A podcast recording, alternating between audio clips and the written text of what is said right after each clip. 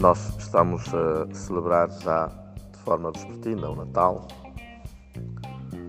tendo a liturgia leituras próprias para a parte da manhã e depois já a vigília do dia 25, dia do nascimento de Jesus, leituras próprias que serão depois alternadas também juntamente com as leituras da noite e do dia. Recordo que no início, nós ao iniciarmos o Advento, que hoje termina, o iniciámos como um tempo de espera. E dizíamos que se nos abria uma oportunidade única para o encontro com Deus, este Deus que vem do céu à terra para se fazer um de nós, o Emmanuel, o Deus conosco, e assim nos convidar também a irmos ao seu encontro.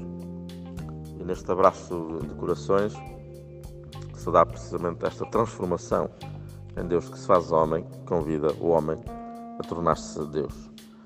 Ao concluirmos agora o Advento, que balanço poderemos fazer? Estamos eh, convertidos e mais preparados para esta chegada do Senhor? Hoje, neste dia, sem dúvida, a última oportunidade. E na leitura da manhã, de modo particular, nós ouvimos no Evangelho os cânticos de Zacarias e de Maria. Contém uma espécie de chave de vida, capaz de mudar a situação por completo, por vencer o pessimismo ambiental, pois levam em si o germen mais revolucionário da história. A misericórdia e a fidelidade de Deus que crê no homem e fala objeto da sua benevolência e do seu amor, para que livres do temor sirvamos em santidade e justiça a sua presença todos os dias da nossa vida. Gostaria também de concluir com um texto de Chiara, no seu livro E Volta o Natal, que, numa breve reflexão, o sonho daquele menino nos convida também a encararmos uh, de uma forma profunda e a vivermos também o Natal. No Natal, o invisível tornou-se visível. O Verbo fez-se carne, o incriado surgiu na criação, a luz brilhou no meio das trevas. Por isso não são sem sentido neste dia as luzes, as cores, as prendas, os cartões de boas festas, os presépios, as árvores ornamentadas, os cânticos, as músicas. Todavia o Natal não pode reduzir-se a isto. Esta fé cristã única deve fazer brotar do coração uma convicção, uma fé sem Deus, uma evidência iluminante. Se Deus desceu do céu à terra por nós, não há dúvida que Ele nos ama.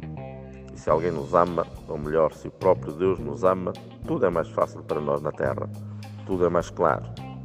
Por detrás dos traços obscuros da existência, posso descobrir a sua mão amorosa, um motivo muitas vezes a nós desconhecido, mas um motivo de amor. Tudo então se torna mais suportável. Tudo é mais impregnado de alegria, pois de alegria se trata. Porque, para além das linhas doces da vida, como um belo amor que floresce, o nascimento de uma criança, uma pequena fortuna inesperada, está presente a providência de um pai. Tudo então se torna possível.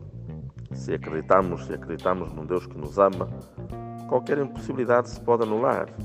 Até a impossibilidade, às vezes, tão evidente de que este nosso berço, o planeta que nos hospeda, vive em paz.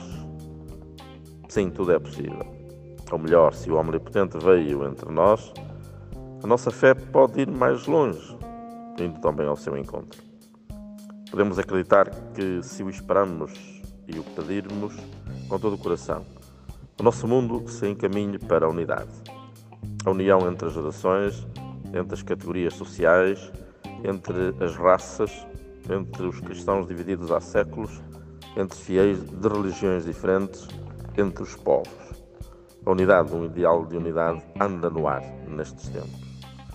Muitos jovens no mundo acreditam nela com a veemência que é própria da sua idade. Trabalham para este fim com o vigor que os distingue. Deixemos-los sonhar e trabalhar. Aquele menino que festejamos não sonhou menos. Veio à Terra para que todos sejam uma coisa só. E deu a sua vida para que o seu sonho se realizasse. Acolhamos, então, demos concretização a este sonho. Vamos ao seu encontro e levemos também este projeto de vida sempre presente em nós e entre nós. Bom Natal.